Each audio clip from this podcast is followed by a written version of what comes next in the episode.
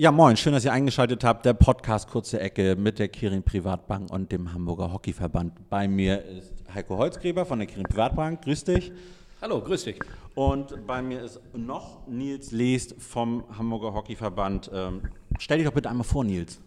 Ja, moin erstmal. Ähm, ja, ich bin Nils Leest, komme ursprünglich aus Essen, lebe jetzt in Hamburg und bin seit, ach Gott, äh, zehn Jahren, glaube ich, schon beim Hamburger Hockeyverband dabei. Und ähm, ja, habe selber vorher Bundesliga gespielt, auch in Hamburg und auch in Essen und in Mülheim. Und ähm, ja, habe dann letzten Endes nachher Hobby zum Beruf gemacht, habe Sportwissenschaften studiert.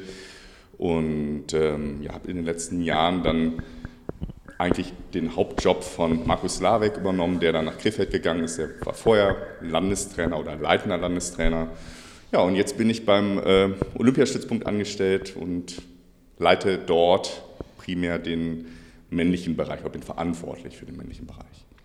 Ähm, ja, du hast mir das quasi schon ein bisschen vorausgenommen. Meine Frage wäre jetzt natürlich gewesen, äh, wie sieht deine Arbeit aus und äh, welche Aufgaben hast du überwiegend? Aber dazu gehört bestimmt noch viel mehr dazu. Oh ja, ähm, extrem umfangreich muss man sagen.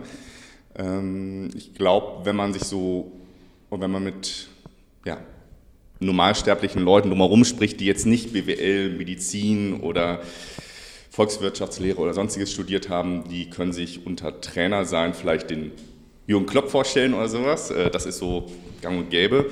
Also da ist ein Trainer, der verdient mega viel Geld und äh, ist dann noch erfolgreich.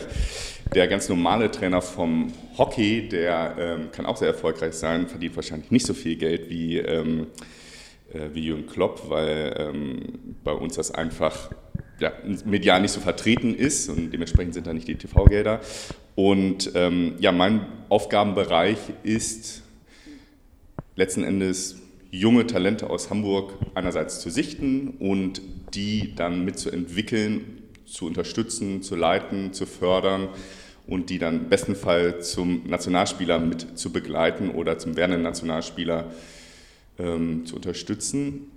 Und mein Alltag, ja, also jede Woche sieht immer ein bisschen anders aus. Das ist halt nicht der 0815-Job von 9 bis äh, 17 Uhr oder irgendwie sowas. Ich weiß gar nicht, ob es den noch gibt. Also vielleicht im Beamtentum, ich weiß es nicht. Meine Eltern waren Lehrer, also. also wir, wir, sind ja in der Kriegen Privatbank auch nicht im Beamtentum, aber bei uns ist es auch nicht. Nein, bei euch ist, ja, genau, bei euch ist auch nicht so. Wir, wir, sind da, wenn man uns braucht, ähnlich wie bei dir wahrscheinlich. Ja, genau. Also sehr ähm, selbsteinteilend, das heißt ähm, ganz viel Vormittagsarbeit ähm, mit äh, Jugendlichen, die man dann im individuellen Training unterstützt. Dann sind mittags häufig ähm, Konferenzen oder ähm, Gespräche oder strukturelle Sachen, die man machen muss. Abends sind primär die Mannschaftstrainings mit den Jugendlichen und am Wochenende sind dann, wenn nicht gerade Corona ist, äh, entweder Trainerfortbildung oder DHB-Lehrgänge, also Deutscher Hockeybund-Lehrgänge oder es sind ähm, Spiele, die zum Sichten da sind oder vielleicht hat man auch mal einen Tag frei am Wochenende, obwohl äh, das eher ein bisschen seltener ist. Ähm, ja, also sehr, sehr umfangreich, äh, sehr, sehr eigenverantwortlich äh, das Handeln und selbstständiges Handeln. Wir sind ein sehr, sehr kleines Team, in dem wir arbeiten und ähm, da muss man sich halt ganz gut verstehen und äh, da haben wir auch ein richtig cooles Team, das macht richtig Bock, mit denen zusammenzuarbeiten.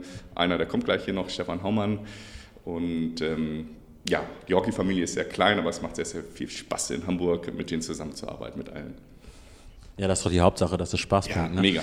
Du hast es eben schon angesprochen äh, bei der Talenteauswahl. Ähm, wie kommen junge Hockeyspielerinnen und junge Hockeyspieler in die HHV-Auswahl?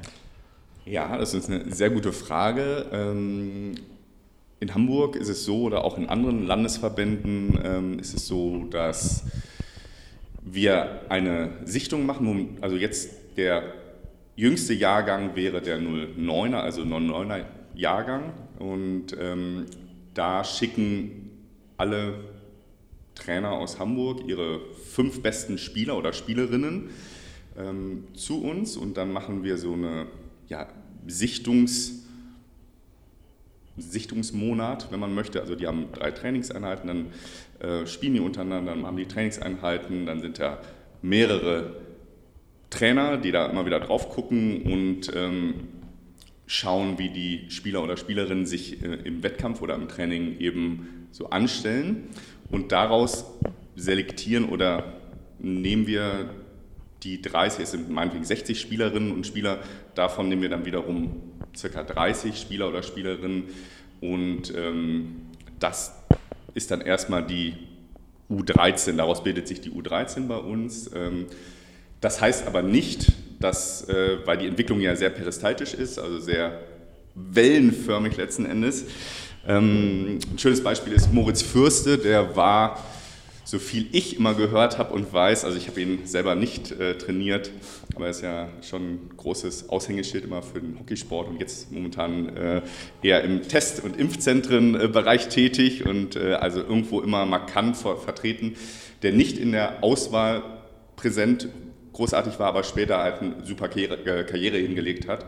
Also da sind auch die Wege, also der normale Weg wäre dann bei uns anzufangen, da reinzukommen und da gesichtet zu werden. Aber das heißt nicht, wenn ich äh, jetzt als 09er Jahrgang noch nicht gesichtet werde, das heißt nicht, dass ich nicht die Möglichkeit habe, später auch wieder dazuzukommen. Also das ist ein, also wir haben ein sehr, sehr offenes System, wo jeder je nach Leistungsentwicklung, äh, manche brauchen halt ein bisschen länger, bisschen, manche brauchen halt ein bisschen, also manche sind körperlich schon weit, manche sind eher irgendwie auf der psychologischen oder ähm, ja, Körperentwicklungsebene ähm, im Kopf dann einfach schon ein bisschen weiter.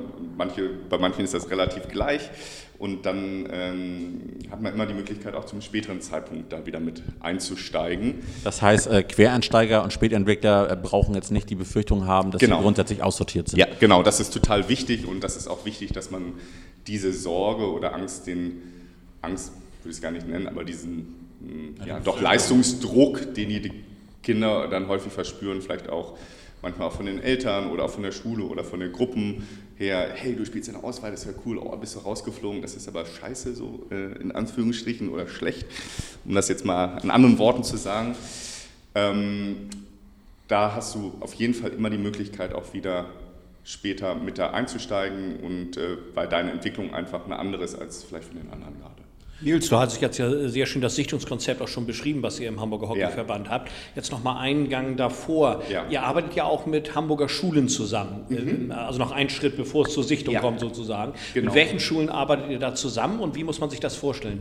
Ja, das ist auch eine sehr gute Frage. Ähm, das hat sich in den letzten Jahren so etabliert. Vor diesen Schulen, die du gerade angesprochen hast, war es so, dass wir immer wieder nur so punktuell in Schulen reingehen konnten und uns Spieler rausnehmen konnten, mhm. um die dann meinetwegen im Sportunterricht zu trainieren. Das war aber, ähm, bevor es das Label Partnerschule des Nachwuchsleistungssports mhm. gab und ähm, wenn man es als Konstrukt sieht, gibt es einmal die Elite-Schule des Sports, das ist äh, Top, Top, Top-Niveau. Mhm. Da können, ähm, oder da sind wir ab Klasse 9, 10 tätig, da können dann eben Spieler drei bis vier oder fünfmal die Woche morgens im Vormittagsbereich trainieren. Ähm, danach gehen sie in die Schule und dann haben sie, äh, wird das Abitur auf 13 Jahre eben äh, verteilt, beziehungsweise man kann sogar ein Streckeabitur auf 14 Jahre die Elite-Schule des Sports okay. machen. An den Partnerschulen des Nachwuchsleistungssports ist es so, das sind momentan das Hochrad-Gymnasium und das Karl von Ossiewski-Gymnasium. Als nächstes kommt noch das Heinrich-Herz-Gymnasium dazu. Das äh, mhm. wird nächstes Jahr Partnerschule des Nachwuchsleistungssports. Das würde dann unter der EDS, also Elite-Schule des Sports, der Unterbau sein. Das heißt, weil wir so ähm, auch ein Klientel haben, wo viele gerne aufs Gymnasium gehen, nicht vielleicht auf eine Stadtteilschule, ähm, haben die dort die Möglichkeit, die Kinder zwischen der siebten und äh, ja, 10. Klasse zweimal in der Woche zwei Stunden aus dem Unterricht rausgenommen zu werden, beziehungsweise ist dann Sportunterricht und dann können wir als Verband auf die Spieler, die auch im Landesverband sind, zugreifen, die rausnehmen und individuell fördern, sodass der Umfang an Einheiten oder Trainingseinheiten eben nicht alles nur am Abend ist, sondern eben auch ein bisschen verteilt, also morgens und abends sind. Und ähm, ja, das ist halt mega super, dass wir das machen können und das ist mhm. total wichtig für den Sport. Das, äh, da könnte es am liebsten noch irgendwie vier oder fünf andere Schulen geben, weil das einfach, äh, wir sind immer noch eine semi-professionelle Sportart und das machen die Jungs und Mädels primär als Hobby.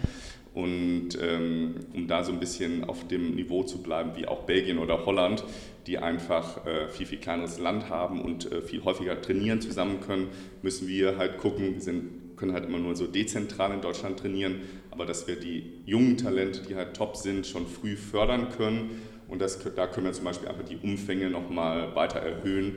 Und da unterstützt einfach dieses Label Partnerschule des Nachwuchsleistungssports in der, ja, im Frühtraining eben diese tollen individuellen Sportmöglichkeiten. Okay, super. Wie ist denn aktuell so die Talentlage, ähm, ich sag mal, der Herren im Bereich Hamburg? Herren meinst du Jungs oder? Also ja, die Jungs. Du, ja, klar. Du hm. bist ja ähm, im Jugendbereich tätig. Ja, okay. Also momentan, das hatten wir noch nie so, also zumindest meiner Zeit, dass ähm, wir so viele Jugendnationalspieler haben im männlichen Bereich. Ähm, momentan haben wir sieben feste Jugendnationalspieler plus vier in einem erweiterten Kader, im U16-Kader, also unter 16, also sind 15, werden 16. Und ähm, ja, dieser Breite hatten wir das noch nie. Im weiblichen Bereich sind wir da momentan noch ein bisschen dünner aufgestellt, aber das ist auch von Jahrgang zu Jahrgang total unterschiedlich. Ist immer je nachdem, was die ähm, Vereine oder wie die Jahrgänge sich so in den Vereinen entwickeln. Dementsprechend ähm, ist, da, ist das sehr, sehr, sehr unterschiedlich. Also das kann man, also der Jahrgang 05, 06 ist sehr gut, die, der Jahrgang zum Beispiel 04 war jetzt nicht so stark, also auch deutschlandweit nicht. Und 05 ist zum Beispiel deutschlandweit, warum auch immer, ein extrem starker Jahrgang. Und äh, das spiegelt sich auch in Hamburg wieder. Und äh, ja, sind wir auch sehr, sehr stolz, dass wir da so viele gute Jugendnationalspieler irgendwie als Hamburg repräsentieren können. Das heißt, es gibt keine festen Quoten, so wie du es Nein, beschreibst. null. 100 ist X schaffen, sondern es ist wie beim guten Wein oder schlechten Wein. Nee. Es gibt gute und schlechte Jahrgänge, Mega. was aber so ein bisschen zufällig äh, zustande ja. dann auch kommt sozusagen. Auf jeden ja, Fall, das ist äh, manchmal, manchmal nur zwei oder äh, vielleicht auch mal ein oder ja. vier. Aber dass wir jetzt sieben haben, ist schon echt überragend. Okay, prima. Woran erkennst du oder wie erkennst du das, ob ein Spieler Potenzial hat? Das wird wahrscheinlich auch ein Prozess sein. Du beobachtest, mhm. ihr sichtet und mhm. ähnliches. Es mal positive Überraschung, negative Überraschung. Aber äh, hast du für dich so ein, so ein Mindset, äh, auf, auf, was du achtest? Oder ist es immer das individuelle Gesamtpaket, was du auf dich wirken lässt?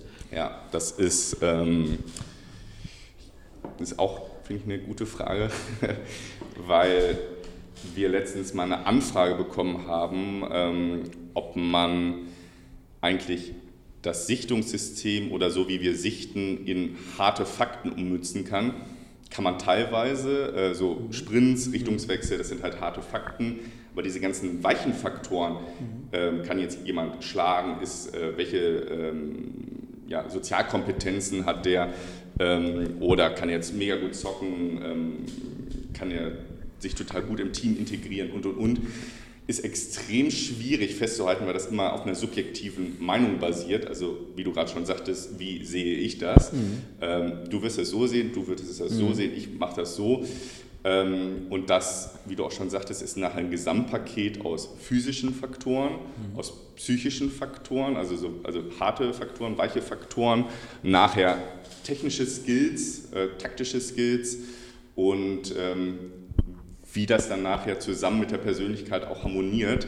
Und das ist halt echt ein total ähm, ja, sehr flexibler Prozess ähm, und der kann sich eben manchmal in der Pubertät komplett zerschießen. Ähm, mhm. Das kann sich aber auch total festigen danach oder auch davor. Ist ganz, ganz schwierig, das so festzuzurren, ähm, weil bei manchen ist ähm, eben vielleicht das Mindset schon total gut ausgeprägt, aber irgendwie äh, die technische Ebene nicht, die könntest du total gut mitnehmen. Ja. Ähm, aber der wird kein super toller Hockeyspieler sein. Also manchmal ist ja auch bei der deutschen Nationalmannschaft jetzt, äh, haben die alle Nominierungsprozesse für, äh, für Tokio und dann nehmen die halt nicht die besten, das muss man sich auch mal wieder sagen, nicht die besten Spieler immer mit alle. Also natürlich haben die viele richtig gute Spieler mhm. und manchmal werden auch Spieler mitgenommen, die vielleicht einfach für die Gruppe du kannst halt nicht so ein paar nur Systemsprenger mitnehmen, sondern musst halt auch gucken, dass du äh, eben eine homogene Gruppe schaffst. Ansonsten wirst du niemals irgendeine Medaille erreichen. Und da sind nicht immer, die, die mhm. Summe der Einzelteile macht nachher die richtig gute Gruppe aus. Und da sind nicht immer diejenigen, die nur die Top-Skills haben, ähm, sondern du musst halt manchmal auch ein paar andere Fähigkeiten mit einfließen lassen, mhm. damit mhm. nachher die Gruppe auch harmoniert und funktioniert. Und so ähm, ja, ist das bei uns äh, nochmal ein bisschen anders, weil wir jetzt in der Gruppe das nicht, weil wir nicht die Nationalmannschaft sind, die spielen, machen zwar auch äh, Wettbewerbe, Aber da ist eben äh, nochmal wichtig, diese einzelnen Fähigkeiten, die ich gerade irgendwie genannt hatte, im technischen Bereich mhm. oder eben auch im taktischen Bereich oder wie kann jemand auch mit coachen und äh, wie ist der ähm, ja, in seiner Persönlichkeitsentwicklung, dass das total wichtig ist und das ist äh, halt echt immer sehr anders, ähm, mhm. also von Jahrgang zu Jahrgang oder auch von Jahr zu Jahr teilweise, also bei den Spielern oder Spielerinnen. Du hast eben schon über Medaillen gesprochen. Ähm, in den vier wichtigen Länderpokalen, dem ähm, Hessenschild, dem Frank-Schmitz-Pokal, dem Berlin-Pokal und dem Rhein-Pfalz-Pokal, treten die Auswahlmannschaften gegen die Mannschaften anderer Bundesländer an. Wie haben die Hamburger Teams in der Vergangenheit abgeschnitten und ähm, wie stehen die Chancen für die zukünftigen Spiele? Das ist natürlich ein kleiner Blick in die Glaskugel. Aber ähm, ja, wir sind, da könnte mich jetzt, glaube ich, Michael Schütte oder Marc Herbert noch besser korrigieren, ähm, ich glaube, im weiblichen Bereich extrem erfolgreich in der Vergangenheit gewesen. Im männlichen Bereich muss man, das wird immer so zur Verteidigung gesagt, äh, ist es ein bisschen schwieriger, häufiger, äh, oder ist die Leistungsdichte teilweise noch enger in den Verbänden. Hm, also im weiblichen Bereich haben wir viele Titel geholt, im männlichen Bereich sind wir noch amtierender auf dem Feld Meister. Also haben wir 2019 äh, äh, letzten Endes die Meisterschaft dort der Länder gewonnen. Ähm, und weiblich, weiß gar nicht, ob wir das Jahr davor hatten. Aber generell sind wir da in Hamburg schon ganz gut aufgestellt. Es ist halt, Hamburg ist ein äh, sehr erfolgreicher Verband. Ähm, dann ist der Westen, also ähm, NRW, wenn man so möchte, extrem erfolgreich. Und ja, sie sind, glaube ich, der, die räumen da am meisten ab, wenn man es mal so möchte und dann sind auch so, ähm, Mannheim ist halt auch ein Stützpunkt, ein Bundesstützpunkt und da drumherum Baden-Württemberg halt, die sind auch schon mal relativ stark aufgestellt mit Spielern und Spielerinnen. Und ja, falls es den Länderpokal Corona-bedingt jetzt dieses Jahr geben sollte, was momentan noch keiner so weiß, ähm, je nachdem, wie sich die ganze Situation so entwickelt, würde ich sagen, haben wir, ähm, sind wir im männlichen Bereich extrem gut aufgestellt, weil wir eigentlich mit der Startelf eigentlich eine komplette Nationalmannschaft feststellen würden. Aber das heißt trotzdem nichts, wenn du tolle Spieler hast, dass nachher die Gruppe auch auf dem Platz funktioniert, wie ich schon vorhin beschrieben. Mhm. Ähm, da würde ich trotzdem sagen, da sind wir gut aufgestellt. Im weiteren Bereich sind wir auch gut aufgestellt. Also momentan ähm, sehe ich das ganz positiv. Über 2021 hast du gerade so ein bisschen gesprochen. Wie sieht das aus? Äh, gibt es schon Pläne oder was können wir erwarten von 2022? Und welche Ziele hast du persönlich, auf die du hinarbeitest äh, im Hockey? Und äh, welche hat der Verband oder sind das sogar vielleicht die gleichen Ziele? Ähm, ja, generell kann man sagen, ähm, habe ich auf jeden Fall das Interesse, ähm, so viele Spieler und Spielerinnen wie möglich aus Hamburg ja, zu unterstützen, zu, zu leiten und ähm, zu begleiten auf ihrem Weg zur Nationalmannschaft. Also das ist auf jeden Fall das Ziel des Verbandes, ähm, viele Nationalspieler nachher ähm, mit in den Deutschen Hockeybund mit ein zu implementieren ähm, und natürlich aber auch den Spielern und Spielerinnen äh, die Freude und den Spaß am Hockey oder am Leistungssport, Lust auf Leistung letzten Endes zu vermitteln. Ähm, und da darf man auch nicht ähm, ja, hin runterfallen lassen, dass Breitensport auch extrem wichtig ist. Ohne die Breite würden wir niemals eine Spitze hinkriegen. Und äh, das ist auch als Marke total wichtig, nicht nur der Leistungssport, sondern wir könnten nicht bestehen ohne den Breitensport. Also das ist total wichtig, dass man das nicht unter, aus den Augen verliert. Und ähm, ja, also Verband und meine Interessen sind, glaube ich, schon diese, äh, nicht glaube ich, sondern sind, ähm, diese Spieler zu entwickeln und Spielerinnen zu entwickeln, hin eben zum Nationalspieler. Und für mich, ja, ich habe persönlich auch als Ziel, weiterhin auch in den äh, DHB, in den Nationalmannschaften mitzuwirken, um dort äh, einerseits unsere Spieler und Spielerinnen mit zu begleiten, andererseits ähm, da auch den Know-how-Transfer ähm, zu schaffen zwischen diesen zwei Welten, zwischen Nationalmannschaft und Landesverband. Und darunter kommt ja immer die Vereinslandschaft. Wenn man mal Verein, Landesverband, Nationalmannschaft ähm, so sieht als äh, dreigliedriges System und dazwischen dann aber trotzdem zwischen diesen Welten auch als Vermittler zu wirken und auch als Förderer mitzuwirken für die Spieler und Spielerinnen. Das ist auf jeden Fall ein großes Bestreben von mir und auch unsere Strukturen weiter nach vorne zu bringen äh, hier in Hamburg, sodass wir ein echt eine so ein kleines gallisches Dorf sind, wo wir echt mega geile Top-Talente rauspulvern letzten Endes und entwickeln und äh, bei Olympia nachher echt richtig viele geile Talente mit am Start. Super, Nils, du hast mit äh, großer Leidenschaft und Enthusiasmus, man spürt förmlich, wie du für den Sport und, und für, für die Nachwuchs und für die Entwicklung auf allen Ebenen äh, geradezu zu brennst. Wenn ich jetzt nochmal zum Schluss einen Perspektivenwechsel von dir äh, erbitte, was sind deine Vorbilder? An, an wen du gibst sehr viel, wie du es leidenschaftlich eben dargestellt hast. Äh, wo ziehst du einen Input? Also gibt es Trainervorbilder, vielleicht auch außerhalb des Hockeysports, weil du sehr viel auch über Mentalität und ähnliches gesprochen, was jetzt erstmal jenseits vom Hockeysport ist, sondern ja. über alles Mentalität gefragt. Ja. Wo ist dein Input, den du dir ziehst?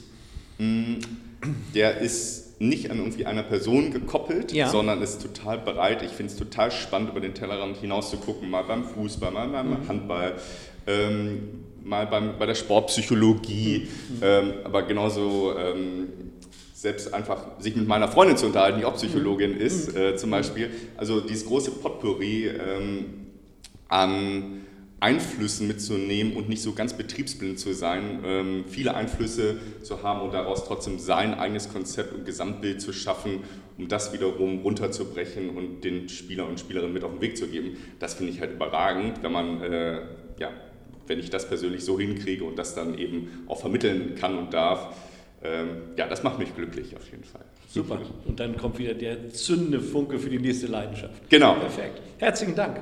Gerne. Vielen Dank, Nils, dass du da warst. Dankeschön.